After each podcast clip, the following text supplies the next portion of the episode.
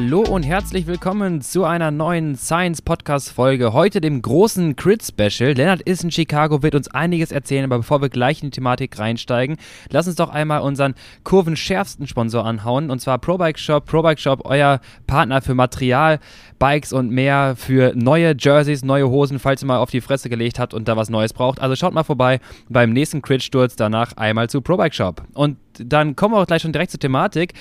Äh, es geht heiß her um die Kurve äh, in Amerika, dem Land des Crit Racings. Lennart, was geht ab drüben in Chicago? Hier, hier geht viel ab. Äh, ist auf jeden Fall auch sau heiß, sau schwül. Tatsächlich nicht ganz so heiß wie in Deutschland. Ähm, aber es geht auch heiß her in der amerikanischen Crit-Szene. Ähm, da gab es äh, letztes Wochenende beim äh, American Criteriums Cup Race in äh, Salt Lake City, glaube ich, äh, eine schöne Keilerei nach dem Rennen. Ah, habe ich gesehen, habe ich gesehen. Zwischen Best Buddies Racing und Legion of Los Angeles, die beide auch hier fahren werden. Äh, ich habe das Gefühl, wir sind genau zum richtigen Zeitpunkt hier. Ähm, könnte auf jeden Fall interessant werden. Und äh, ja, ansonsten ist heute der letzte Tag vor der Rennserie. Wir fahren zehn Rennen am Stück. Und heute geht es mal aufs Rad für eine kurze Vorbelastung äh, versuchen dann nicht mehr ganz so viel in der Stadt rumzurennen wie gestern. Und dann, dann kann es losgehen. Ja, geil. Ähm, du hast gerade schon gesagt, Legion ist dabei. Ähm, sind die jetzt jeden Tag dabei? Ist das nur ein paar Tage? Hast du Bock, gegen die zu racen? Hast du ein bisschen Ehrfurcht vor denen oder was, wie ist so der Stand? Ähm, das Team von Legion wird, glaube ich, das letzte Rennwochenende auf jeden Fall da sein. Ähm, äh, die restliche Woche sind zehn Tage. Ähm, das eins dieser zehn Tage ist ein American Criteriums Cup Rennen. Das sind, ist eine Rennserie von auch zehn Rennen über das Jahr verteilt in ganz USA mit einer Gesamtwertung. Und ähm, die, äh, also Legion wird wahrscheinlich dann sich ganz darauf fokussieren. Die anderen Teams, die Best Buddies Racing, Butcherbox, Project Echelon, ähm, die werden die ganze Woche über da sein. Ähm, mhm. Das heißt, wir haben hier auf jeden Fall richtig starke Konkurrenz es freut mich mega, dass wir hier ein Starterfeld von 113 Startern haben ja. pro Crit. Nach den letzten Rennen in Deutschland war das ja ähm, nicht immer der Fall, dass da, ähm, dass da so viele da sind. Und es wird auf jeden Fall wieder ein anderes Gefühl. Es wird, wird cool. Ja, fantastisch. Ähm, kommt, weißt du in äh, Startauf Startaufstellung von Legion, kommen die mit ihren Top-Leuten oder ist da so zweite Garde? Also race du gegen die, let's, let's face it, race du gegen Williams? Äh, nee, wahrscheinlich nicht. Ah. Ähm, Justin Williams wird äh, wahrscheinlich erstmal auch nach seiner Aktion da letzte Woche oder wird er vielleicht sogar gesperrt werden, erstmal für ein paar Rennen. Ähm, zumindest ist äh, Justin Williams für das Salt Lake, zweite Salt Lake City Rennen gesperrt worden. Mhm. Ähm, aber ansonsten ist ja auch so viel, so viel Qualität am Start. Der amerikanische, der aktuelle amerikanische Amateur-Crit-Champion Michael Hernandez, ähm, sozusagen Justin Williams Gegner im Ring äh, mhm. beim Boxen, äh, wird starten. Äh, dann hast du Ty Magner von Legion of LA, ah, der ja. die letzten zwei oder drei ACC-Rennen auch gewonnen hat. Ähm, und die haben einfach ein saustarkes Team. Ja. Äh, dann hast du Ian Garrison, letztes Jahr noch bei De Koenig Quickstep gefahren, äh, fährt jetzt für Legion, der wird am Start sein. Ähm, ex extrem viele sehr, sehr gute Fahrer. Also ich glaube, natürlich wäre es besonders gewesen, noch gegen die zu fahren, aber es ist jetzt auch schon mal ähm, einfach cool, gegen so viele verschiedene Teams zu fahren, die einen guten Kader haben. Äh, das gibt nochmal eine, dem Rennen eine ganz andere Dynamik, denke ich. Ja, richtig geil. Bevor wir gleich auf die Physiologie und so ein bisschen ein paar Basics vom Crit Racing auch hier in Deutschland sprechen, auch als heute Guideline für alle, die sich mal diesem Thema widmen möchten, würde ich ganz gerne noch einmal vorab wissen, Lennart, let's face it, Prize Money. Was gibt es? Gibt's, gibt es so, wie man sich vorstellt, oder sparen sie? Mm, sparen tun sie nicht. Ähm, es gibt, glaube ich, pro Rennen, glaube ich, zweieinhalbtausend Dollar, die ausgefahren werden auf 15 Plätze. Ähm, plus ein Minimum von 500 Dollar an Prämien. Ähm, das mit den Prämien ist halt so, da kannst du als Rennfahrer nicht wirklich zählen, ob sie 500 ausfahren oder ob es am Ende 800 sind, aber manchmal merkst du halt schon, dass sie ähm, nochmal einen lo lokalen Sponsor gefunden haben, der dann den Prämientopf nochmal auf, keine Ahnung, 2.000, 3.000 äh, Dollar erhöht hat, wenn dann nämlich auf einmal eine 1.000 Dollar Prämie ja. ausgefahren wird und es dann wirklich um die Sache geht. Mhm. Ansonsten, das ACC-Rennen ist immer höher dotiert. Da müssen mindestens 7.500 Dollar ausgefahren mhm. werden. Ähm, zum Vergleich, äh, gut, jetzt steht der Dollar sowieso schön 1 ja. zu 1 mit dem Euro. Das kann man immer ganz gut vergleichen. Aber in Deutschland hast du schon ein hochdotiertes Rennen, wenn du in Stadtlohn fährst äh, und die vergeben da irgendwie weiß ich nicht, 1900 Euro. Äh, ich glaube, Telgte waren auch 1650. Das sind schon Rennen, die höher dotiert sind. Und in Deutschland ist das Minimum, was man zahlen muss, sind 300 Euro auf zwölf Plätze. Das heißt, da kannst du hier schon ein bisschen mehr äh, Geld einfahren. Du hast natürlich auch nicht nur als deutsches Team, sondern generell auch als amerikanisches Team viel, viel höhere Kosten. Weil wenn du den ganzen ACC-Kalender äh, hier fährst, das sind zehn Stationen über das ganze Land verteilt, dann fliegst du zehnmal im Jahr, genau, kreuz und quer durch die USA. Und ähm, ich glaube, einige haben wahrscheinlich eine gleich lange Einreise fast wie wir. äh, wenn du da ganz unten aus dem Süden von Kalifornien kommst, nach Illinois, Chicago, äh, gut, sind nicht ganz so eine lange Reise, aber du bist auch schon lange ja. unterwegs und ähm, das musst du dir erstmal leisten können. Auf jeden Fall, auf jeden Fall sehr, sehr spannend. Ähm, ich würde auch nochmal wissen, ähm, ich muss jetzt erstmal die ganzen Fragen hier abklären. Ähm, wie ist denn so die, die Taktik beim Team? Habt ihr euch ein bisschen was zurechtgelegt? Also geht jetzt, sagen wir mal, äh, sucht ihr zum Beispiel Tage raus, wo ihr sagt, wir gehen voll auf die Prämien, das ist unser Fokus oder wir äh, sehen dazu, dass äh, wir immer mit einem Tagessieg irgendwie davonkommen. Ist es tendenziell die Ausreißergruppe mit einem Wi-Fi oder ist es dann doch eher der Sprint mit dir? Was, was, was steht an? Das wird, glaube ich, sehr, sehr unterschiedlich. Vor allem ist es immer wichtig, erstmal zu schauen, wo stehen wir? Und das ist, ähm, wir waren jetzt fast, wir waren jetzt vier Jahre nicht mehr hier ähm, und müssen halt erstmal schauen, wie sind wir im Vergleich zu den amerikanischen Teams hier. Äh, die letzten Jahre, wo wir hier waren, waren wir eigentlich immer konkurrenzfähig. Wir waren äh, immer in der Lage, eine Etappe zu gewinnen. Und das ist natürlich jetzt auch nochmal äh, noch schwieriger, diese Serie zu halten. Dieses Rennen ist nochmal besser besetzt. Ähm, aber wir werden, glaube ich, die ersten drei Rennen sehr, sehr offen an die Sache rangehen und ohne viel, viel Vorgaben. Ähm, also wir werden nicht speziell für einen Fahrer fahren. Ähm, und dann einfach mal gucken, wie es sich entwickelt. Wenn wir konkurrenzfähig sind, ähm, werden wir natürlich auch versuchen, mit allen Fahrern in die Punkte zu fahren, weil es gibt 20 Punkte oder 20, es gibt ein Punkteschema, die ersten 20 bekommen Punkte von 20 für den Sieger bis zu einem für den 20. Und das ist sozusagen äh, ein Omnium, was dann in die Gesamtwertung zählt. Am Ende werden alle zehn Rennen zusammengerechnet und da werden auch nochmal, glaube ich, 5.000 oder 6.000 Dollar verteilt auf die Gesamtwertung. Und ähm, ich glaube, nach drei Rennen können wir mal sagen, okay, der und der und der ist hier konkurrenzfähig oder auch nicht. Und müssen dann unsere Taktik so ein bisschen darauf ausrichten, wie wir dann weitermachen. Also für die Gesamtwertung auf jeden Fall Konstanz super wichtig. Da musst du eigentlich immer Top 10 fahren, um dann eine Chance zu haben. Ähm, und ja, vielleicht müssen wir auch unseren, unseren Stil, Rennen zu fahren, ein bisschen anpassen, weil in Deutschland versuchen wir halt häufig immer in den Gruppen eine Überzahl zu haben oder irgendwie, ähm, ja, dass wir da mindestens zwei Fahrer in der Gruppe haben. Das werden wir hier wahrscheinlich nicht machen können. Also wir müssen hier eher sagen, okay, wir sind froh, wenn wir jemanden in der Gruppe haben. Und ähm, ja, das heißt, das ist nochmal ein bisschen eine andere Dynamik als äh, als, als in Deutschland. Auf jeden Fall. Ähm, wenn ich das mir aber so anschaue auf so manchen YouTube-Videos, äh, vor allem wenn die Rennen von Legion dominiert werden, dann habe ich immer das Gefühl, es scheint irgendwie schon keiner groß zu versuchen zu wollen. Ähm, irgendwie scheint alle so ein bisschen der Demut äh, der Dominanz dieses Teams gegenüber. Deswegen denke ich mir oder äh, finde ich es natürlich ganz geil, wenn irgendwie so ein das deutsche Team mal ankommt, die äh, Colonia Kids und da so ein bisschen mal aufmischen und mal sagen, ey, auch Ausreißergruppe geht auch und aus einer kleinen Gruppe mit einer numerischen äh, äh, Überzahl, ähm, dass die Siegchancen dann doch deutlich erhöht sind gegen die Crit-Teams, die sich dann doch sehr viel, meiner Meinung nach, oder was ich halt so sehe, auf dieses äh, Massensprint-Ding ähm, konzentrieren. Ja. ja, das wird hier ein bisschen anders sein. Ähm, jetzt und generell hast du dieses Jahr auch schon mal eine, eine, kleine Veränderung. Die Videos, die man von Legion oft sieht, sind halt auch irgendwie so lokale Rennen, mhm. kleinere Rennen teilweise, ähm, wo sie mit unendlich Startern starten könnten, wenn sie wollten. Das heißt, die haben einen riesen Kader und dann sind die teilweise halt mit, mit elf oder zwölf Fahrern am Start.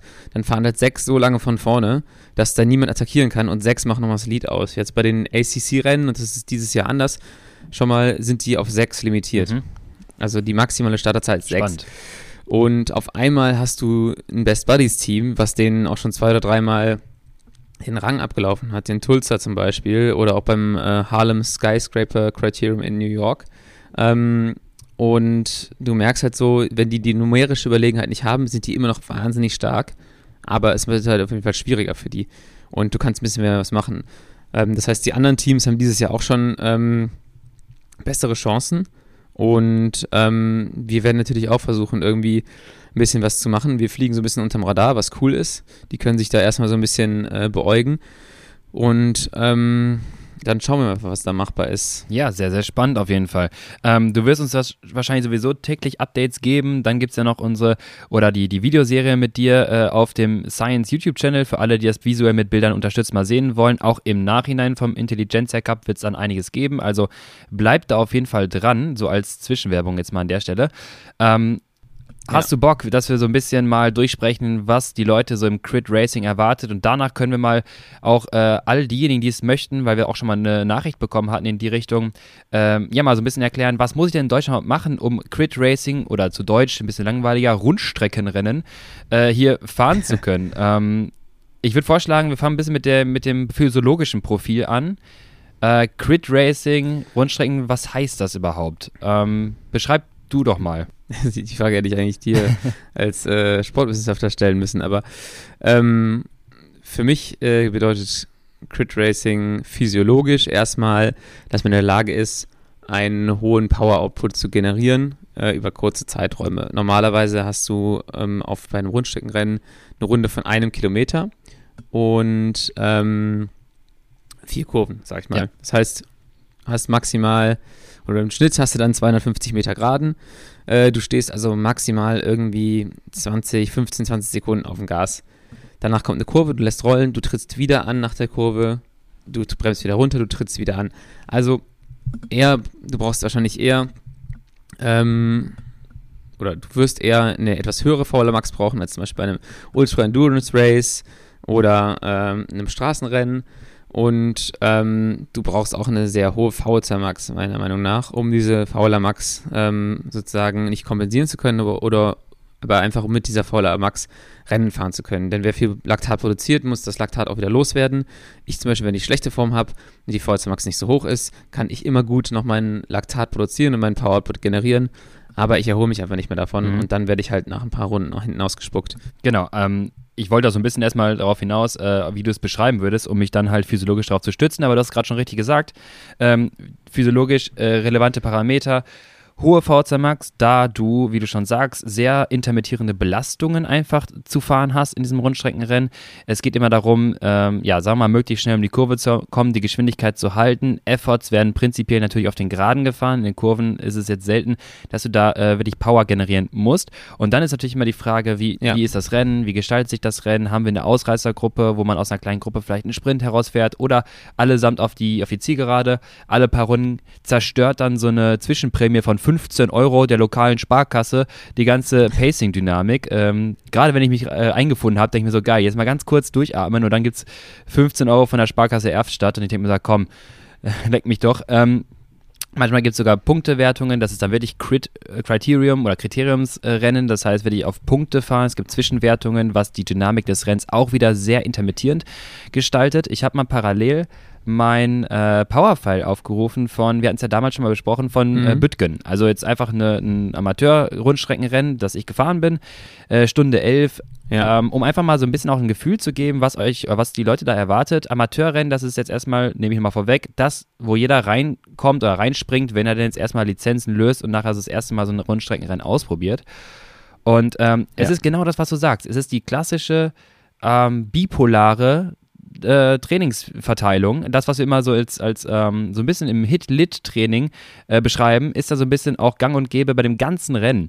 Ähm, ich habe jetzt den, den Powerfile von Stunde 11 Belastungszeit und da habe ich in dem, im Zeitraum Threshold, können wir mal eben kurz die Mitte abgreifen, 5 Minuten.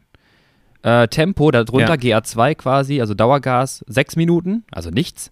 VO2 Max 4, ja. Minuten 50 und dann kommt da drüber Anaerobic Capacity in dem Fall 16 Minuten. Sprich, 20 Minuten oder sagen wir mal rund 17, 18 Minuten, äh, Entschuldigung, äh, 23 Minuten, so war es, 23 Minuten oberhalb meiner Schwelle.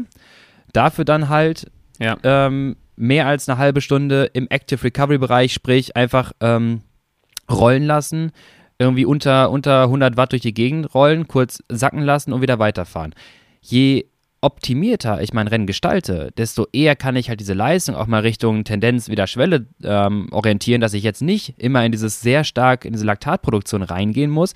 Prinzipiell kann man aber schon sagen, dass es ein sehr äh, großer Wechsel ist, immer wieder aus äh, Belastung, Entlastung, Laktat produzieren und vor allem dann schnell Laktat abzubauen, damit die Beine wieder frisch sind für den nächsten, wie wir sagen mal so schön, für den nächsten Effort. Ähm, also das ist auf jeden Fall etwas, was uns erwartet. Physiologisch bedeutet das hohe VC Max, hohe Fauler Max oder mittelmäßige Fauler Max, so, naja, Pufferung von anaerobe, anaeroben Kapazitäten von Energie oberhalb der Schwelle. Ähm, weiter im Vorteil ist natürlich Laktattransporterenzyme, die helfen einfach, jetzt abgerundet, ähm, schnell Laktat wieder zu verstoffwechseln. Also komme ich von meinem 11 Millimol Laktatwert hoffentlich schnell wieder auf unter 4, damit ich den nächsten Sprint wieder ansetzen kann. Und wenn man es mal ganz zusammenfassend beschreiben würde, Sprintfähigkeit im Sinne von Sprints aus einer hohen Geschwindigkeit, Sprints teilweise aus einer niedrigen Geschwindigkeit, Antritte, Peak Power und das aber auch wieder je nach Fahrweise, was ich da machen möchte. Ähm, das genau. Ein, ein Punkt. Ich finde es ja. immer interessant. Ja, hau, hau raus mit dem letzten okay, Punkt. einen Punkt wollte ich noch gerade ergänzen, weil ähm, da kommen wir nämlich gleich zu mit, mit der Ernährungsstrategie.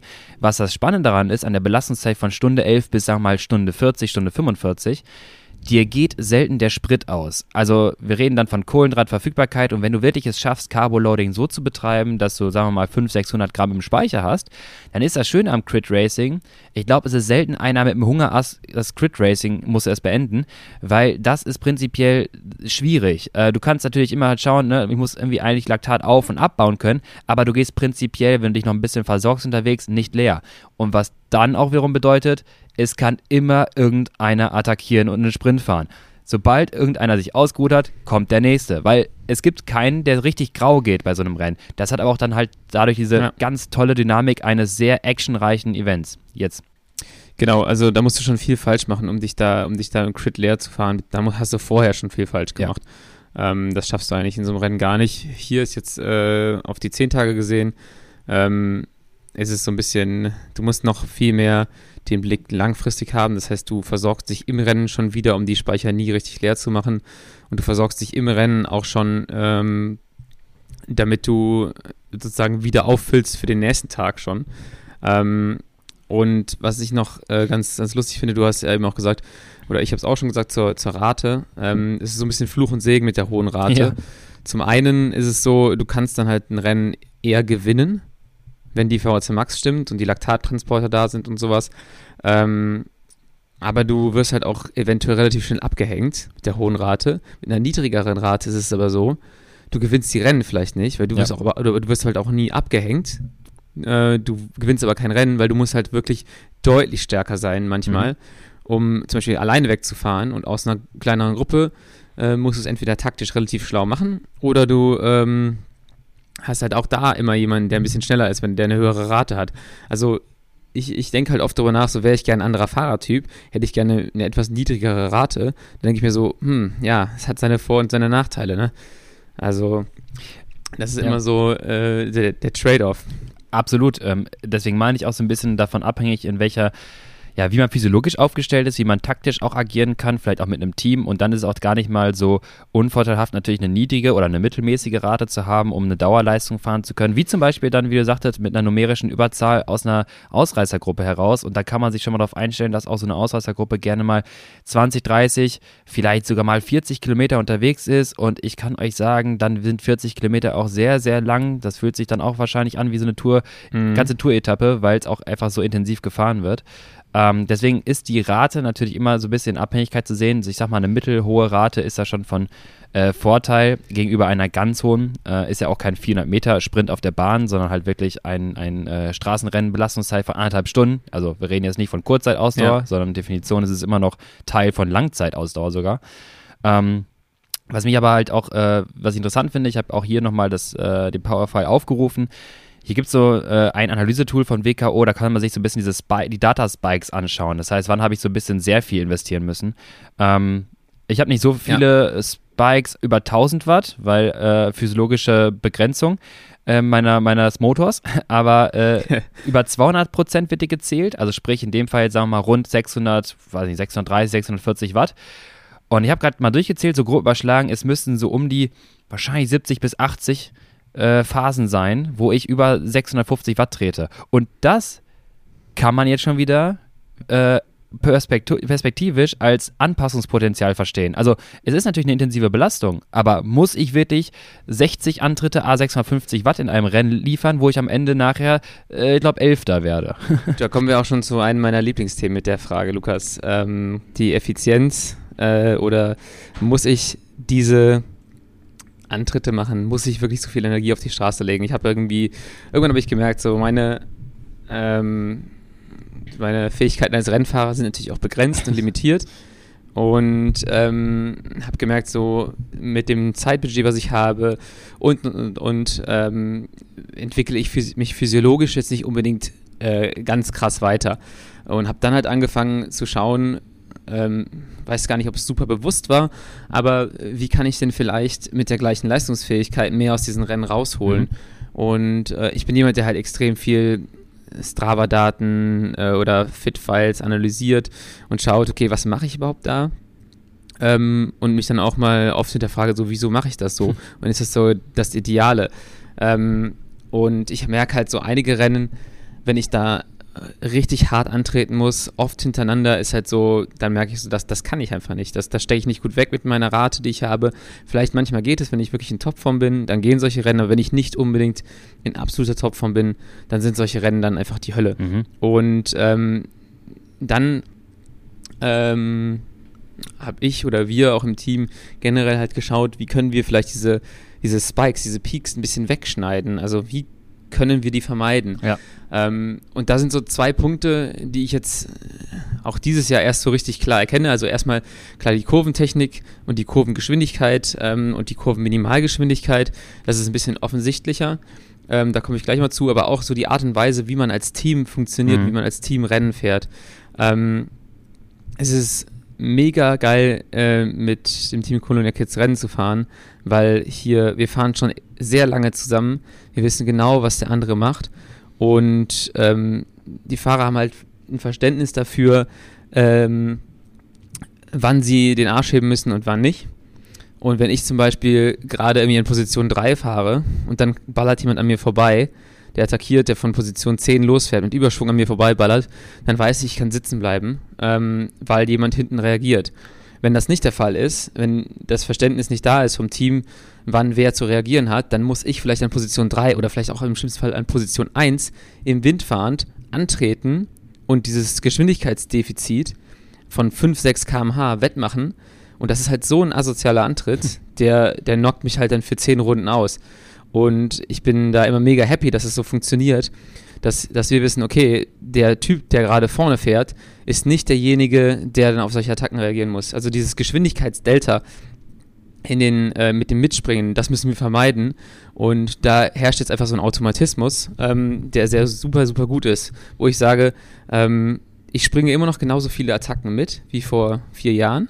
Ich mache das aber, wenn ich es mache, mit viel weniger Effort, mhm. weil ich die Attacken cover, die direkt vor mir passieren, wo ich schon an der Körpersprache des anderen Fahrers sehen kann, okay, ich weiß, da vorne ist eine Gruppe, vielleicht, äh, da ist einer von uns drin, aber dieses Team hat keinen drin. Das heißt, ich gucke mir die Leute an, die keinen drin haben und du siehst meiner Meinung nach an, den, an der Körpersprache immer so, okay, gut, die wissen jetzt, hier ist richtig Alarm, wir müssen dahin und dann siehst du schon, wenn der, wenn der gleich antritt. Und das ist so der Moment, wo du halt, wo ich mal sage, wo du kostenlos mitgenommen werden kannst. Das ist eine, eine, eine Free-Ticket zur, zur Gruppe. Du musst halt nur wissen, wann du, wann du wo sein musst. Und ähm, ja, das ist so ein, so ein wichtiger Faktor auch. Und deswegen sind die Antritte, wenn ich Attacken mitgehe, ist für mich viel, viel leichter und eher so im Bereich von 400 bis 600 Watt, statt äh, wie früher vielleicht im Bereich von 900 bis, bis 1100 Watt, was halt dann auch nochmal ein ganz andere, ähm, eine ganz andere Laktatproduktion ist für mich. Und das zweite, was ich eben schon angesprochen habe, ist so die Kurvengeschwindigkeit. So, je schneller du natürlich um die Kurve kommst ähm, und je schneller du bist äh, an der, am, an, an, am anderen Ende von der Kurve bist, desto weniger musst du antreten. Ähm, das ist immer so ein bisschen tricky. Da musst du halt äh, gut auf deine, auf deine Contis vertrauen. Äh, das geht aber, wenn du jetzt äh, mit schön 4 Bar fährst und 28 mm Reifen, hast du richtig, richtig guten Grip. Wir haben gerade einige Leute gerade wirklich komplett die Gedanken geöffnet, glaube ich, als du gerade sagtest, 28 mm und 4 Bar.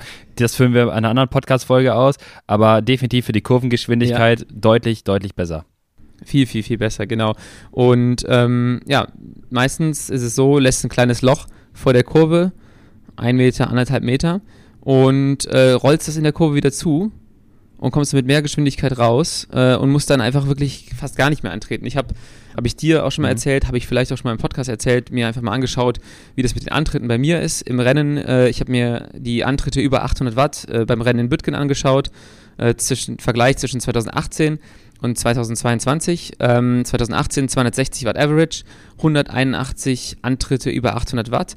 2022 waren wir zweieinhalb km schneller im Schnitt. Ähm, und ich hatte auf einmal nur noch irgendwie 60 oder 70 Antritte bei 800 mhm. Watt. Und äh, ich komme auch viel weiter vorne im Ergebnis an. Ich glaube, das 2018 bin ich 18., 19. geworden. Ich weiß noch, dass ich das Rennen super hart fand. Äh, 2020 ähm, bin ich dann, ich glaube, 8. geworden und, und fand das Rennen eigentlich angenehm. Es macht halt einen riesigen Unterschied und das ist so, ähm, das sind so zwei Punkte, die neben der Physiologie natürlich einfach noch eine ganz, ganz äh, große Rolle spielen. Und ich meine sogar eine, eine, Rolle, die die meisten Leute nicht erkennen und die vollkommen unterschätzt ist. Äh, absolut. Ähm, also wir haben es ja schon mal beschrieben als Reduktion der minimalen Kurvengeschwindigkeit. Also letztendlich die, und ich, ich mhm. sage jetzt den wissenschaftlichen Begriff da mehr rein, äh, kinetische Energie mitnehmen. Also warum denn die Energie, die du schon ja. hast, du fährst, dein System fährt ja schon auf Vorgeschwindigkeit, äh, die zu versuchen, so wenig wie möglich abzubremsen. Also bremse weniger, dann fährst du ja. schneller.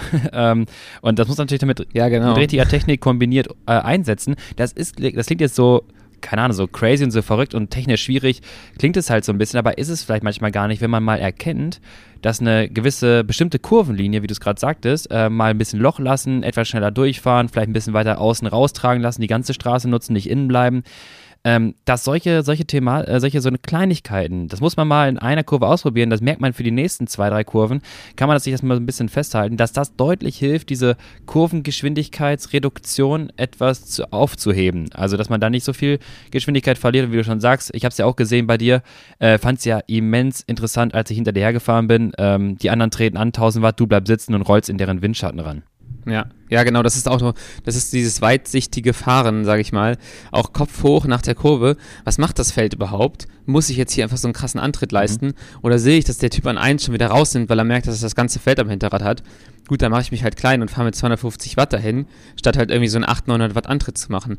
Ähm, und das ist halt, das ist halt wirklich ein krasser Gamechanger. Und ähm, ja, das ist so, sind so Sachen, die ich irgendwie so über die Jahre ein bisschen Schritt für Schritt weiterentwickelt habe und die halt jetzt super hilfreich sind. Also ich würde sagen, im Rennen sind irgendwie mindestens 90 Prozent der Leute deutlich äh, stärker, aber äh, am Ende, am Ende ähm, ja, kann man durch solche Sachen relativ viel rausholen. Ja, absolut. Ähm, das, das sehe ich genauso. Und ich bin immer noch, war auch weiter im Lernprozess. Ich komme so mehr von diesen, ich nenne es mal längeren Straßenrennen von früher und die liegen mir dann auch so ein bisschen mehr, wenn es dann nochmal nach Kilometer 120 hart wird. Äh, und so kommst du halt dann irgendwie auf die Rundstreckenrennen und hast dieses technische, ich sag mal, die technischen Skills noch nicht dahingehend optimiert, effizient durchzufahren. Ich hatte ja auch schon mal gesagt, wie eindrucksvoll ich fand, als du ähm, mit Zero Effort, also wirklich null Watt an diese Gruppe rangerollt bist, nachdem du irgendwie dein Loch bekommen hast, als du dich umgedreht hast und dann einfach ranrollst, links eine Lücke aufgeht, vorbeirollst, also das war wirklich effizient sein Vater äh, und dann halt direkt nächste Chance nutzen kannst, Beine gespart hast und den, die nächste Attacke mitgehen kannst. Das ist auch so ein, so ein Punkt, so man muss vielleicht auch mal ein bisschen die Sichtweise auf so ein Radrennen äh, verändern, so für mich ist das einfach das Aufrechterhalten meiner, äh, meiner Geschwindigkeit, meiner Energie, äh, meines Momentums. Ähm, und dann ist es halt, du siehst halt oft Fahrer so, es wird schnell gefahren, die fahren schnell, dann wird langsam gefahren, dann dann bremsen die halt teilweise ja. auch in dem Feld, weil dann ist halt so für die im Kopf wieder so, okay, jetzt fahren wir langsam. Dann fahre ich auch langsam. Aber für mich ist es halt so, ich habe hier gerade was investiert, ich habe hier gerade Energie auf die Straße gelegt, um eine Geschwindigkeit aufzubauen. Wie kann ich diese Energie am besten mitnehmen? Ähm, das heißt, ich rolle vielleicht wieder ins Feld so rein oder von hinten nach vorne durchs Feld und, und schaue, halt, wie kann ich diese Energie durch die Lücken mitnehmen. Oder fahre fahr ich vielleicht einfach mal an der Stelle eine ganz kleine Attacke mit einem ganz kleinen Invest, weil ich die Geschwindigkeit eh habe, die da vorne haben gerade rausgenommen. Ich habe einen Überschuss, ich fahre einfach drüber das kostet mich in dem Moment einfach na, 10 Sekunden ja. 400 Watt, auch gar keinen 1000 Watt Antritt. Und auf einmal ähm, bringe ich mich in eine viel bessere Position. So. Und ich habe meine Energie nicht verloren, meine, meine Geschwindigkeit nicht verloren. Ja, äh, ähm, und ja, vor dem Hintergrund fahre ich, glaube ich, halt irgendwie Rennen, so mit der, mit der Sichtweise. Einfach alles möglichst so im Flow zu lassen. Es scheint manchmal, du hast recht, es scheint manchmal bei, bei, bei manchen Rennen so ein bisschen, als hätten in den ersten 20, 30 Runden ähm, 46 Fahrer das Mathieu van der Poel-Syndrom. also Alarm, ja. wir fahren Radrennen, jemand fährt, ich muss hinterher, wir müssen alle schnell fahren, jetzt müssen wir alle langsam fahren, sobald der nächste den Hintern hält, müssen wir alle schnell fahren. Ähm, du hast recht und äh, du äh, sneakst dich also Stück für Stück da durch und dann, wenn alle ihren ersten Schuss oder die ersten zehn Schüsse mal gesetzt haben und sich so ein bisschen mal reduziert, weil finde ich ja. interessant, weil irgendwie faktisch bei jedem Rundstreckenrennen gibt es nach dieser äh, Spiel-Anfangsphase äh, mal kurz einen Spielstopp äh, und alle atmen mal zwei Runden durch ja. und dann gibt es irgendeinen Kidsfahrer, der vorne wieder rausfährt und äh, damals für mich so und dann denke ich mir so, oh Gott, und wieder, das geht wieder los. Ähm, na gut, aber wenn du halt ja. am Anfang nicht so mitspielst, dann kannst du natürlich auch den Hintern heben, in dem Moment, wo alle durchatmen müssen. Genau, das, ja. da ist halt auch der Vorteil einfach, dass, dass, wie ich eben gesagt habe, dass man sich halt extrem gut abwechseln kann. Ähm, dass, dass man das in dem, im Team macht. Und manchmal ist es halt auch so, klar, wir, wir sind in, dem, in den Rennen halt oft auch ähm, relativ viele. Aber ich glaube, dieses Jahr sind wir vor allem in den letzten Wochen nie mit mehr als fünf Leuten Rennen gefahren. Ähm, und ich glaube, wir hatten auch schon Rennen, wo wo andere Teams sagten so, boah, ihr hattet aber auch extrem viele Leute am Start, wie viel seid ihr? Zehn oder sowas? Und dann, nee, eigentlich sind wir fünf. Ja. Aber dadurch, dass halt der Flow da ist ja. und die Leute wissen, wir wechseln uns, glaube ich, extrem gut ab, ähm, dass nicht einer alles machen muss.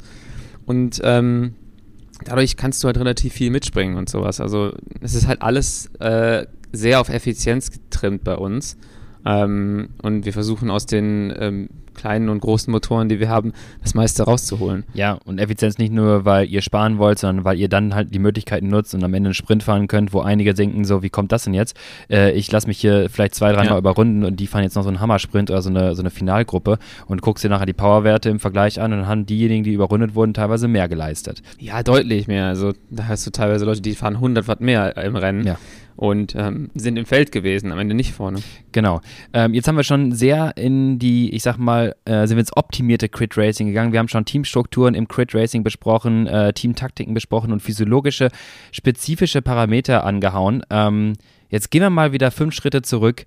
Äh, wir haben ja, du hast ja schon die letzten Male dich so ein bisschen, ja, was heißt denn beklagt, echauffiert, dass vielleicht so ein oder anderen Starter äh, doch, doch bei manchen Rennen mehr da sein dürfte. Und jetzt lass uns doch gemeinsam mal die Leute animieren zum Crit Racing. Wir haben gerade schon angesprochen, wie geil das Thema ist.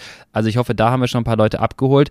Jetzt die Fragen beantwortet. Ähm, Hallo Lennart, ich würde ganz gerne ein Rundstreckenrennen fahren wie mache ich denn das überhaupt? Wo melde ich mich an? Fahre ich da jetzt einfach hin? Was, was muss ich tun? Ja, also ich glaube, der Prozess ist sicherlich nicht einfach. Ähm, ich mache ja auch lieber einen, einen Vorwurf, äh, der jetzt keine Crit-Races fährt. Ich denke mir halt auch so, okay, wenn ich jetzt sagen würde, ey, morgen möchte ich Schwimmer werden, ja. dann ist das für mich auch eine Herausforderung, an meinem ersten Schwimmwettkampf teilzunehmen. Ähm, das erste, was ich wahrscheinlich machen würde, ist, ich suche mir einen Verein und frage die, ey Leute, wie geht denn das eigentlich? Ähm, jetzt ist es so, im Radsport ist es eigentlich genau das Gleiche, aber so das Vereinsleben, das klassische Vereinsleben wird meiner Meinung nach jetzt mehr durch Communities ähm, so ein bisschen substituiert. Also du hast jetzt nicht mehr so diese klassischen Vereine mit, mit einem jüngeren Publikum, sondern die, das Publikum in den Vereinen ist häufig relativ alt. Das sind ja recht bürokratische Strukturen. Du hast ja in Deutschland auch ein Vereinsrecht und alles. Da haben die meisten Leute halt relativ wenig Bock drauf. Es gibt viele krasse Communities, die, die super gute Arbeit machen. Ähm, und äh, das ist das, wo die nach die Leute halt suchen. Äh, ich glaube, oder das Problem in, in dem Punkt ist, dass äh, der BDR voraussetzt, dass man in einem Verein angemeldet ist, um eine Lizenz zu lösen. Ähm, und das heißt, jeder, der irgendwie jetzt ein Rennen fahren will, muss sich halt schon noch einen Verein suchen. Oder, das ist halt auch eine Möglichkeit, vielleicht auch, und das sieht man relativ häufig jetzt auch, dass sich jüngere Vereine gründen. Mhm. Ähm, ich bin jetzt nicht ganz up to date im Vereinsrecht, aber ich glaube, du brauchst sieben Leute, um einen Verein zu gründen. Ja. Ähm, das heißt, äh, das ist halt auch eine Möglichkeit, ähm, dass man sagt, ey, wir machen einen neuen Verein auf und dann, dann geht's los. Dann lösen wir eine Lizenz über den BDR. Da kriegt man so einen Lizenzantrag. Den füllt man im besten Fall im Oktober aus und schickt den auch schon direkt los zum Landesverband mhm, genau. äh, NRW oder Hessen oder wo auch immer man äh, heimisch ist und ähm, bekommt dann eine Lizenz zugeschickt. Äh, im, wenn man neu anfängt, startet man in, im Elitebereich erstmal bei den Amateuren, ähm, nicht bei den Elite-Amateuren. Da muss man erst aufsteigen. Bei den Frauen gibt es nur eine Klasse. Oder als Nachwuchsfahrer kommt man halt in eine Klasse, die entweder U11, U13, U15, U17 oder U19 ist und ähm, hat dann immer Rennklassen mit zwei Jahrgängen ähm, zusammen. Und ja, also sobald man in dem Verein ist, den Lizenzantrag ausgefüllt hat, abgeschickt hat, bekommt man vom Landesverband eine Lizenz zugeschickt und kann sich dann über radnet.de äh, bei Rennen anmelden. Ist jetzt auch nicht die einfachste Seite, um sich zurechtzufinden. Da ist der erste Schritt dann ähm, unter Ausschreibungen ähm, zu gucken. Dann kann man auf eine Liste, dann kann man eingeben, oben ein Reiter, das entweder Straße, Bahn, Cyclocross etc.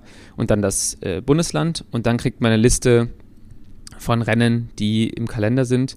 Wenn man melden kann, steht dann da auch schon ausgeschrieben. Dann kann man draufklicken und sich dann dort online melden. Das ist übrigens auch der, ähm, der Weg, den man gehen kann, wenn man sich für ein Hobbyrennen anmelden möchte oder ein Jedermannrennen, die auf den gleichen Runden stattfinden. Das ist vielleicht so der softeste Einstieg aktuell, ähm, um einfach mal anzufangen, dass man da bei Radnet schaut, wo ist denn das nächste Rundstreckenrennen, wo auch ein Hobbyrennen oder ein Jedermannrennen ist und dann kann man da fahren ohne Lizenz. Genau, absolut. Ähm, da da grätsche ich als auch gerade schon einmal rein. Ähm, du hast gerade richtig zusammengefasst. Also die ersten Schritte Verein suchen. Da gibt es auch auf Radnet meiner Meinung nach äh, Vereinsportale, dass man da noch ein bisschen googeln kann, wer in der Nähe denn ist. Ähm, es braucht dann wirklich gerade zur Zeit immer noch die Vereinsstruktur für die Lizenzmeldung. Das heißt, du löst oder du sagst dem Verein, ich möchte bitte Radrennen fahren und Lizenz haben. Dann kann der Verein sammelt meistens die Lizenzanträge und schickt es weiter. Ähm, dann hat man damit nicht viel zu tun. Es kostet meiner Meinung nach, glaube ich, 50 Euro für ein ganzes Jahr. Äh, also sprich, der Kostenaufwand ist auch sehr überschaubar, ähm, die Lizenz zu lösen. Und dann kann man sich halt äh, fortwährend anmelden zu den Rennen. Ähm, Du hast auch gerade angesprochen, Jedermann-Rennen gibt es auch. Sehr, sehr toller Einstieg ähm, für alle, die es vielleicht interessiert. Meiner Meinung nach eine ganz relativ tolle Runde äh, für ein Jedermann-Rennen. Alle im Kölner Umland können sich schon mal äh, bereithalten. Anfang September, Pulheim ist für die meisten, die jetzt noch nicht ganz ins Crit-Racing, sich jetzt noch nicht trauen, auf eine äh, 1-Kilometer-Runde mit vier Kurven zu fahren, äh, ist es eine, ich glaube, 6,3 Kilometer-Runde mit äh, ja. zwei Ortschaften durch. Das heißt, du hast lange Geraden und kannst mal so ein bisschen da reinschnuppern. Ein äh, Uphill-Finish, so einen kleinen 300 Meter Uphill-Sprint, ähm, wo, auch, ja. wo es auch schön ausgefahren wird. Tolles Jedermann-Rennen für alle diejenigen, die mal so ein bisschen reinschnuppern wollen und vielleicht so ein bisschen, ich sag mal, ja, etwas Sorge vor der Feldstruktur in den Kurven haben. Dort ist es ein bisschen entspannter. Du hast breite Straßen. Es ist nicht ganz so, äh, ich sag mal, furchteinflößend wie vielleicht manche Crit-Rennen. Ähm, Genau, wir haben äh, die unterschiedlichen Klassen, ähm, die, wo du dich anmeldest. Dann geht man auf Ausschreibungen und dort wird dann vermeint, meist noch ein Startgeld verlangt. Ähm, da reden wir aber auch im Humanbereich von, ich sag mal, 10 bis 15 Euro. Ähm, das steht auch immer mit ja. dabei. Leute, da müsst ihr euch an anmelden. Ihr löst es quasi und dann steht da immer, bitte überweisen bis zu dem und dem Tag äh, an dem das und das Konto mit eurem Namen dazu und welche Klasse ihr starten wollt. Ich sag mal so, äh, das ist sehr, sehr gut, wenn ihr das hinkriegt. Solltet ihr das nicht rechtzeitig gemacht haben, jetzt bitte keine Panik. Ihr könnt immer noch am Renntag selber, auch wenn ihr spontan euch für ein Rennen entscheidet, nachmelden. Das heißt, ihr kommt dahin, sagt, ich würde ganz gerne das Rennen doch mitfahren, habt mich vergessen zu melden oder was auch immer, zahlt eine kleine Extragebühr von 10 bis 15 Euro, manchmal 20, je nachdem, und darfst dann auch dich fürs. Also so viel ist es gar nicht. 10, oder? Ich glaube, du zahlst in den meisten Fällen tatsächlich äh, nur einen Fünfer drauf. Nee, das kann ich dir aus Erfahrung sagen, weil ich bin chronischer Nachmelder. Äh, doch. ich, ich auch. Und ich hatte es den letzten zwei äh, Malen immer so, dass es eher 5 Euro waren. ich glaube, weil die Rennveranstalter auch merken, so, okay, wenn wir jetzt da 30 ja, Euro insgesamt verlangen, dann wird es halt ein bisschen viel. Ich habe noch einen ganz kurzen Tipp, sorry, dass ich unterbreche, aber du hast ähm, dieses Jahr ähm, nicht nur das Rennen in Pulheim, sondern am Tag vorher auch das Rennen in Stommeln, was Stimmt. direkt daneben ist. Ähm, und ich tippe mal, das ist eher ein normales Rundstreckenrennen. Ich tippe mal, dass es da auch ein Hobby- bzw. ein Jedermann-Rennen gibt. Das heißt so, ich fände es cool, wenn wir, den, wenn wir das erste Septemberwochenende mal ein bisschen ausrufen und sagen, Leute, macht doch mal die Kombination aus Stommeln und Pulheim und startet da eurem allerersten Rundstrecken oder ja, ja ein Rundstreckenrennen. Absolut. Ähm, da können wir ja mal unsere Community so ein bisschen äh, an die Hand nehmen und darauf vorbereiten. Und ähm, ich glaube, dann hat man, äh, ich kenne den Kurs in Stommeln noch nicht, das ist das erste Mal, dass das Rennen stattfindet, ja. aber der Pulheimer SC macht das richtig gut in den letzten Jahren mit den, mit den ganzen Events und ähm, da hat man wahrscheinlich dann mal beide Arten von Kursen, die es gibt als Rundstreckenrennen. Und ja, lasst uns das doch mal einfach mal ausrufen. Stommeln und Pulheim, erstes Septemberwochenende, fahrt euer erstes Rundstreckenrennen. Wäre ich auch dafür, können ja die Leute mal schreiben, wenn sie sich dafür begeistern würden. Schreibt uns gerne wieder bei Science CC Instagram, ob ihr Bock drauf habt. Das erste Septemberwochenende, dritte und vierte müsste das sein. Samstag, Sonntag, Stommeln-Pulheim-Kombi. Ähm, falls, falls ich jetzt nicht spontan aus irgendwelchen Gründen äh, in Badlands am Start stehen sollte, bin ich auch mit dabei. ähm, und dann ich habe noch eine Idee. Vielleicht können wir auch einen kleinen, äh, einen kleinen Vorbereitungsplan raushauen, Lukas. Oh. So, eine, so einen drei Wochen, drei Wochen, vier Wochen Crashkurs äh, Trainingsplan für alle Leute, die ihr allererstes äh, äh, Rennen da fahren, weil wir das ja auch unterstützen wollen und, und schauen wollen, dass wir die beste Vorbereitung halt äh, geben können. Okay, ähm, machen wir. Und wir können auch uns ein bisschen Zeit nehmen, dass wir da schauen, dass alle Leute sich, äh, dass alle Leute die Anmeldung packen, weil ich fände es echt cool, wenn wir so ein bisschen diesen ganzen Prozess unterstützen können. Immer wenn ich hier in den USA Rennen fahre, sehe ich, wie cool das sein könnte. Ähm, und das Commitment der amerikanischen Fahrer hier und amerikanischen Fahrerinnen, das, das äh, beeindruckt mich halt auch. Die fliegen durchs ganze Land in Deutschland ähm, könnte man in NRW 50 Rennen fahren. Das heißt, äh, da sind wir auch alle gefragt, auch die, die Leute, die ein bisschen Rad fahren, nur. Ähm, dass man das vielleicht ein bisschen am Laufen hält. Okay, dann machen wir das so. Es gibt einen vier Wochen Vorbereitungsplan für mein erstes äh, Stommeln-Pulheim-Wochenende. Ähm, für den, ja. ich würde auch sagen, Minimalspreis, den wir bei Trainpeaks aufrufen können. Hauptsache, ihr macht das mal. Ähm, und dann schaut ihr mal, dass ihr euch vorbereitet. Wie gesagt, schreibt uns gerne rüber, ob ihr starten wollt. Und äh, dann sehen wir uns wahrscheinlich dann an der Startlinie. Das ganze Kids-Team wird wahrscheinlich auch mit am Start sein. Und dann lass uns da ein cooles Fest. Lass uns, lass uns Henning ein bisschen überraschen. Henning, das ist der äh, Sprecher meist ja. bei den Rennen. Lass uns den ein bisschen überraschen, dass auf einmal viele Leute da stehen. Der wird dann auch sich wundern, wo kommt die denn alle her? Ähm, wer Bock hat, ja. bitte gerne melden. Ähm, Okay, wir. Ich habe dich komplett unterbrochen mit deinem Thema. Jetzt Boah. hast du wahrscheinlich den Faden verloren. Alles gut. Ich hätte jetzt. Äh, wo, wo warst du? Ich wäre jetzt in die spezifische Vorbereitung der Rennen gegangen. Das wollen wir jetzt mit dem Trainingsplan so ein bisschen mit durchmoderieren. Ähm, aber äh, ja. ein Thema können wir nochmal anreißen für alle, die so jetzt gerade auch in der Zwischenzeit nochmal Rennen fahren oder sich generell mit dem Thema beschäftigen wollen. Ganz grob. Ähm, eine Bratwurst mit Senf im Brötchen ist das Richtige kurz vor Start, oder? Was, was machen wir da? Ähm, nicht ideal. Ich habe auch schon mal eine Zeit lang immer noch ein Eis gegessen mit Sahne vor Rennen. Das war wirklich sehr dumm.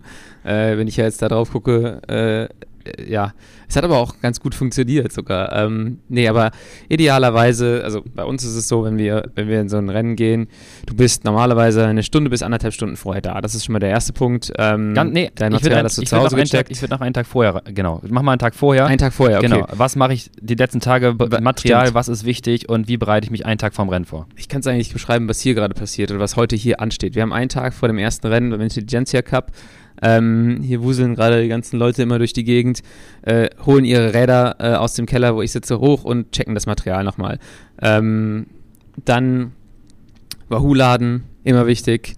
Äh, nochmal Reifen kontrollieren, ob da irgendwelche Splitter oder sonst was drin sind.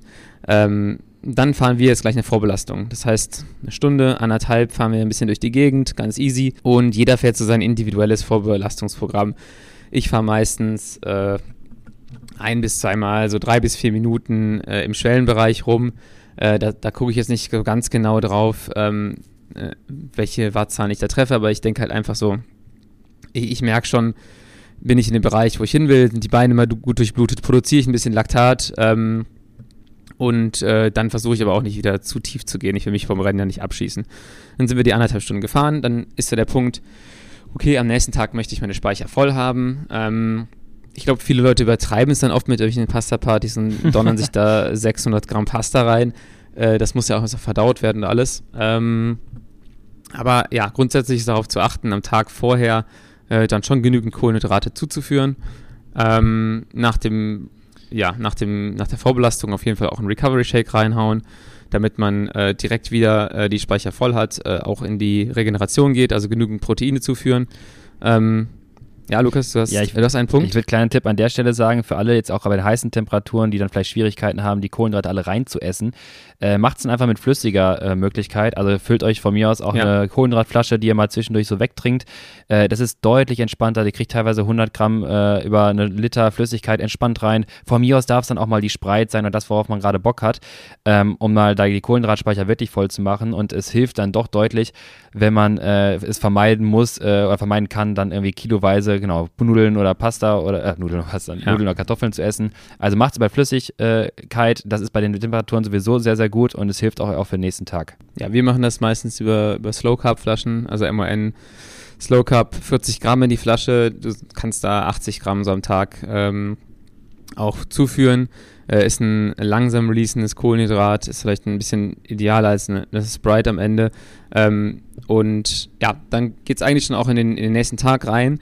Ähm, vor so einem Rennen ähm, anderthalb Stunden vorher da sein, ähm, Material aufbauen, zur Nummernausgabe gehen. Dort gibt man seine Lizenz ab.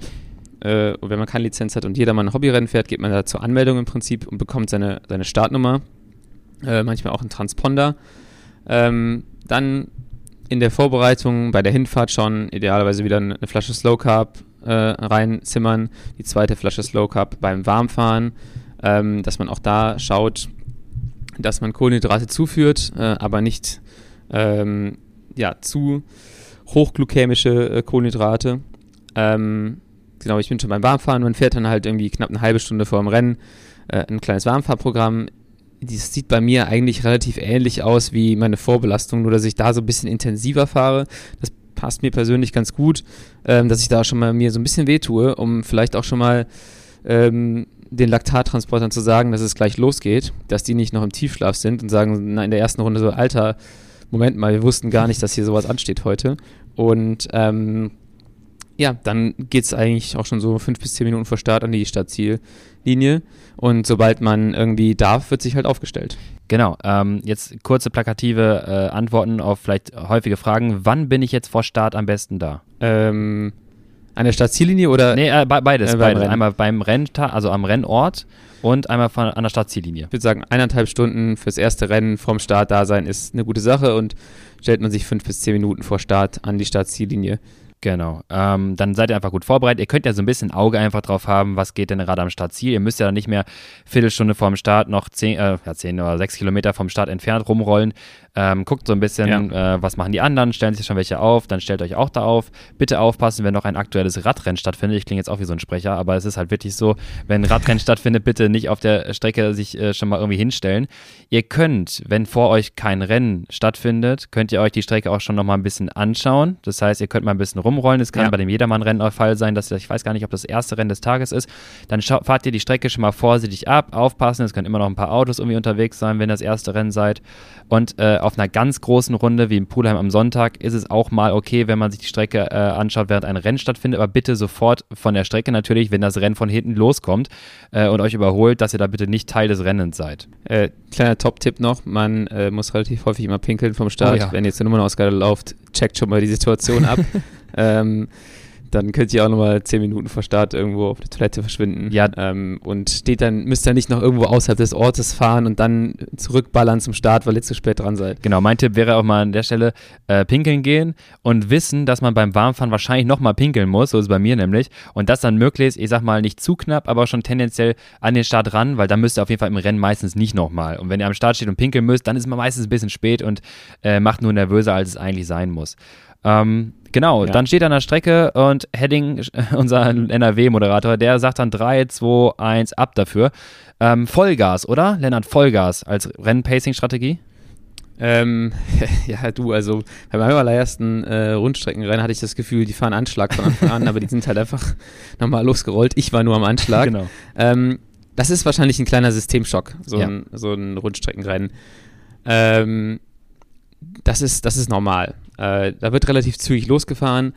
Man sollte halt schauen, die ersten fünf bis zehn Runden, wenn man die durchhält, oder die ersten fünf bis zehn Minuten, dann legt sich das Tempo meistens wieder. Das heißt, nicht direkt sagen, oh, das ist hier viel zu schnell, sondern einfach wirklich durchbeißen, dranbleiben und hoffen, dass man es in diese Phase reinschafft, wo das, wo alle sich so ein bisschen äh, angucken, weil sie gerade ein paar Patronen verschossen haben. Genau. Ähm, und dann wird es wieder ein bisschen ruhiger. Aber es fängt auf jeden Fall intensiv an, so ein Radrennen, so ein Rundstreckenrennen. Ähm, und da muss man halt sofort auf Zack sein. Genau, das, das sollt ihr euch äh, einfach merken. Ihr, könntet ja, ihr könnt ja vorbereitet sein. Ihr müsst jetzt nicht im Training anfangen, diese Starts zu üben. Das muss jetzt nicht gerade sein. Was ihr mal machen könntet, äh, üben könntet, wäre zum Beispiel relativ schnell einklicken zu können. Auch da macht euch da keinen Stress und macht keine Panik. Ihr steht natürlich mit einem Fuß außerhalb des Pedals an der Startlinie und dann sagt der 3, 2, 1, los geht's. Alle klicken ein und fahren los. Je schneller es geht, desto besser. Aber wenn ihr panisch werdet, dann wird das auf jeden Fall gar nicht funktionieren. Deswegen kann man Panik hilft nie. Wirklich nie. Und da kann man so ein bisschen mal schon mal zu Hause üben, das kann man schon machen. Und wie, wie Lennart sagte, stellt euch auf ein, es wird am Anfang schnell. Versucht euch, solange es geht, in den ersten Runden so ein bisschen zurückzuhalten, im Windschatten aufzuhalten. Ihr spart einiges an Körner und es wird dann irgendwann ruhiger.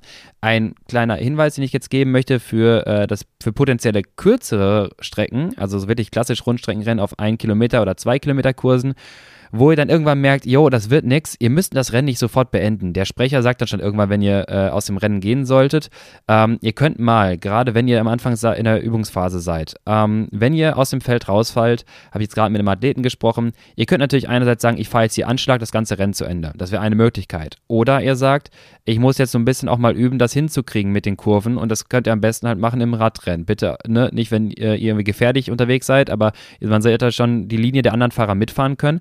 Und wenn ihr dann überrundet sein, werden solltet, dann ist das Rennen jetzt nicht zu Ende. Dann könnt ihr einfach mal gucken, ich spare mir davor ein paar Körner, ich merke ja, die kommen gleich von hinten, dann trete ich wieder an, nehme die Geschwindigkeit des Feldes mit und mache das Ganze weiter. Äh, je mehr Rennen ihr fahrt und übt, desto schneller kommt ihr an den Punkt, wo ihr dann auf einmal der aktive Part seid, nicht nur noch der passive. Ähm, lasst euch da vielleicht nicht potenziell äh, verunsichern. Ich glaube, jeder von uns, äh, bei mir war es auch so, wurde die ersten drei Rennen nur überrundet oder fünf Rennen. Ähm, das ist Teil des Spiels. Das ist ein ganz, ganz wichtiger Punkt. Also, das ist halt, äh, was ich, wo ich sage, das muss einem bewusst sein. Die wenigsten Leute fahren von Anfang an irgendwie da aktiv mit. Ich bin bestimmt ein Jahr hinterher gefahren. Ich bin jetzt aber auch, äh, habe in der U17 angefangen. Äh, da waren einige Leute schon durch die Pubertät durch. Da war ich noch nicht mal da drin. Ich bin äh, drei Köpfe kleiner gewesen, hatte auch einen kleinen biologischen Nachteil und war sicherlich aber auch nicht der talentierteste Fahrer von allen. Das heißt, da ist es halt tatsächlich so, dass man mal ein Jährchen hinterherfährt. Ich glaube, die meisten Anfänger werden nicht ganz ein Jahr brauchen, also da jetzt keine Angst, aber es dauert ein paar Rennen. Also bitte nicht nach dem ersten Rennen sagen, hier habe ich nichts verloren, ich bin zu schlecht. Ähm, fahrt mal fünf, sechs Rennen und schaut dann und fahrt eventuell auch mal eine ganze Saison, weil die nächste Saison wird auf jeden Fall besser werden. Also man kommt da rein, und äh, ein Jedermann-Rennen oder ein Hobbyrennen, das äh, schafft fast jeder, das irgendwie auch mal gut zu beenden, ja. ähm, der halt irgendwie vernünftig trainiert. Also bitte bleibt am Ball, äh, nicht auf einen ganz schnellen Erfolg schielen, äh, aber wenn man dann irgendwie es schafft, mitfahren zu können und auch agieren zu können, statt nur zu reagieren, dann macht das ultra viel Bock. Absolut. Und ich habe auch schon einige Fahrer gehabt, die irgendwie so, auf einer Seite hatte ich welche, hatte ich Fahrer anfragen, ey du, ich habe irgendwie eine 320 Watt Schwelle, glaubst du, ich schaffe so ein Amateurrennen, wo ich dachte so, jo, du, du kannst ja. da agieren, mit agieren in diesem Amateurrennen auf jeden Fall. Du kannst auch mitfahren, wenn du eine 240er Schwelle hast. Ähm, und auf der anderen Seite äh, hatte ich schon Athleten, die äh, mit einer, wo ich wusste, mit einer, glaube 380er, 390er Schwelle in so ein Rennen reingefahren sind und konnten am Ende nicht viel aus dem Rennen rausholen, weil das Radrennfahren im Crit-Bereich dann doch noch eine andere physiologische Beanspruchung ist und diese Athleten manchmal ihre Körner verschießen äh, durch, naja, nicht schlaue Fahrweise, äh, Kurventechnik und so weiter. Haben wir gerade schon über die Potenzialmöglichkeiten ja. gesprochen und da ist es einfach ähm, immens wichtig, dass man das regelmäßig mal macht und immer mehr daraus lernt und dann auch irgendwann versteht und lernt, was man machen sollte, damit man dort besser wird. Ähm, deswegen, ja. wie Lennart schon sagte, lasst euch nicht, derweil hier gerade ein äh, Kamerahelikopter wahrscheinlich vorbeifliegt, ähm, lasst euch nicht ermutigen, äh, mitzufahren. Und ich glaube, das Wochenende, wirklich 1. September-Wochenende, Stommeln-Pulheim könnte echt eine gute Plattform sein äh, für alle Rheinland-Umkreisenden. Ähm, kommt doch mal vorbei, wir sehen uns dann bestimmt mal und dann können wir mal zusammen ein bisschen critten. Genau. Können wir vielleicht auch noch eine Vorbelastung zusammenfahren. Wir machen da was Schönes draus für unsere Community. Ähm, und ich glaube, das ist so ein, so ein, so ein Her oder was heißt ich glaube, das ist so ein Herzensprojekt von mir, weil ich immer sage, äh, ohne diese Rennen und ohne die Starter gibt es bald auch keinen Simon Geschke, Lennart Kemner mehr. Ja die wir bei der Tour anfeuern können. Absolut. Mir ist gerade aufgefallen, als du gesagt hattest, ähm, es kann sogar sein, mir rennt so ein bisschen die Zeit davon, Lennart. Ich habe jetzt schon wieder terminlich Probleme, Radrennen zu fahren. Ich ärgere mich so sehr. es wird echt richtig eng. Ich habe noch, es gibt noch theoretisch drei Renntage, die es schaffen, die die Potenzial dafür bieten könnten, dass ich noch den Aufstieg schaffe. Das bedeutet, wenn ich in diesen drei Tagen und die, die Punktezahl, die, ich sag mal so, ich fühle mich wie Geschke im Bergtrikot. Das ist spannend, die Nummer. Ähm, es wird auf jeden Fall eng. Ich muss, äh, ich glaube, ein Rennen echt Top 3 fahren, eigentlich eins gewinnen, damit das funktionieren kann. Das heißt, es könnte sein, für alle, die Bock haben, mal, ähm, dass ihr im September dann mit mir Rennen fahrt, weil ich auch noch Amateurfahrer bin, äh, weil ich äh, nicht rechtzeitig aufsteigen werde. Also vielleicht für die, die Bock drauf haben, ähm, ich bin dann auch mit am Start. Perfekt. Gut, ich glaube, ich könnte noch Ewigkeit um das Thema weiterreden. Ist dein Thema, ne? Ne, ne? Ja, irgendwie schon. Eine spezialisiertere Folge können wir nochmal aufnehmen ähm, in, in ein paar Wochen mit nochmal ein paar spezialisierteren Tipps ähm, und einer äh, Sichtweise darauf, wenn die Leute ein bisschen Rennen gefahren sind, dann versteht man das vielleicht auch nochmal ein bisschen besser. Ja. Ähm, ansonsten würde ich sagen, die Basics haben wir wahrscheinlich jetzt mal gecovert und vielleicht ein paar Fragen auch beantwortet, die ich auch hätte, die jeder wahrscheinlich hätte, wenn er jetzt einfach in eine neue Sportart reinkommt und da Wettkämpfe betreiben möchte. Ähm, ja, stellt euch an den Starts, äh, probiert es aus, erwartet keine zu schnellen Erfolge, aber wenn die Erfolge dann mal kommen, dann äh, mach, ist es halt umso schöner. Ja. Und, und macht es halt saumäßig. Und ein Erfolg kann auch sein, dass er einfach das Rennen beendet äh, im Feld mit Fahrt und äh, muss, muss nicht immer der Sieg oder das Podium sein, was, was als Erfolg zu gelten ist. Ja. Die Jungs hier, die Kids, die machen das schon einige Jahre. Da ist der äh, Sieg irgendwie immer das Ziel oder das Podium zumindest. Und äh, woran die sich messen, das ist nicht immer für jeden das Ziel. Aber wie gesagt, man kann sich auch gerne einfach mal ähm, ja, dort aufhalten, gucken, ob das was für einen ist. Ähm, wir werden sicherlich nochmal das ein oder andere Wort darin verlieren, auch in der Vorbereitung jetzt nochmal. Wie gesagt, wir können gerne einen Trainingsplan zur Verfügung stellen, äh, vier Wochen bis zur Stommeln- und Poolheim-Kombi. Äh, den findet ihr dann bei uns auf der Seite, wird in den Shownotes auch nochmal verlinkt, auf der Training Peaks Seite, da könnt ihr einmal draufschauen, könnt euch den einmal für euer eigenen Training Peaks Account kaufen. Dann äh, werden wir sicherlich wahrscheinlich nochmal in einem Video darüber sprechen, wie Crit Racing funktioniert, vielleicht auch nochmal danach, was äh, an Video produzieren können. Ähm, Podcast-Folge haben wir gesagt, sowieso. Ähm, auf dem Blog können wir vielleicht auch nochmal schreiben, wie man sich oder zeigen, wie man sich am besten anmeldet. Ähm, auch daher nochmal die letzten Tipps und Tricks für äh, das große Stommeln-Pudheim-Wochenende. Und äh, natürlich gerne bei Instagram uns die Fragen stellen, was ihr jetzt noch habt an Crit Racing. Falls ihr sagt, ihr meldet euch dafür an, schreibt uns gerne mal. Dann würden wir so ein bisschen sammeln wollen, wer alles so Bock drauf hat. Ich sehe es ja auch in den Trainingsplänen, wer da Bock auf das Thema hat. Und ähm, dann, genau, schreibt uns einmal zu. Äh, wenn ihr noch Fragen habt, schreibt sie auch bei Instagram DM in die äh, Nachrichten. Da können wir die auch nochmal beantworten, nochmal Fragen spezifisch verteilen, erklären, was ihr tun sollt. Und damit würde ich sagen, haben wir eine tolle Folge heute gemacht. Ähm, ich wünsche euch maximalen Erfolg in Chicago. Das wird auf jeden Fall, der Asphalt wird brennen. Ähm, das wird richtig gut. Ich erwarte da äh, eine geile Story und was auch immer dabei rumkommt, aber es ist auf jeden Fall sehr, sehr spannend und bin gespannt, was du beim nächsten Mal berichten wirst, Lennart. Vielen Dank, Lukas. Ich bin auch gespannt. Ich hoffe, dass es äh, positive Nachrichten sein werden. Und ich meine damit keine Corona-Tests. Sehr gut. Ähm, genau, na, es wird auf jeden Fall Geschichten geben. Bleibt also dabei. Podcast gerne abonnieren. Dann würde ich sagen, sehen wir uns beim nächsten Mal. Und geh du jetzt mal aufs Rad und hab noch einen schönen Vorbereitungstag. Bis dann, Lennart. Danke dir und ciao. Ciao, Lukas. Vielen Dank.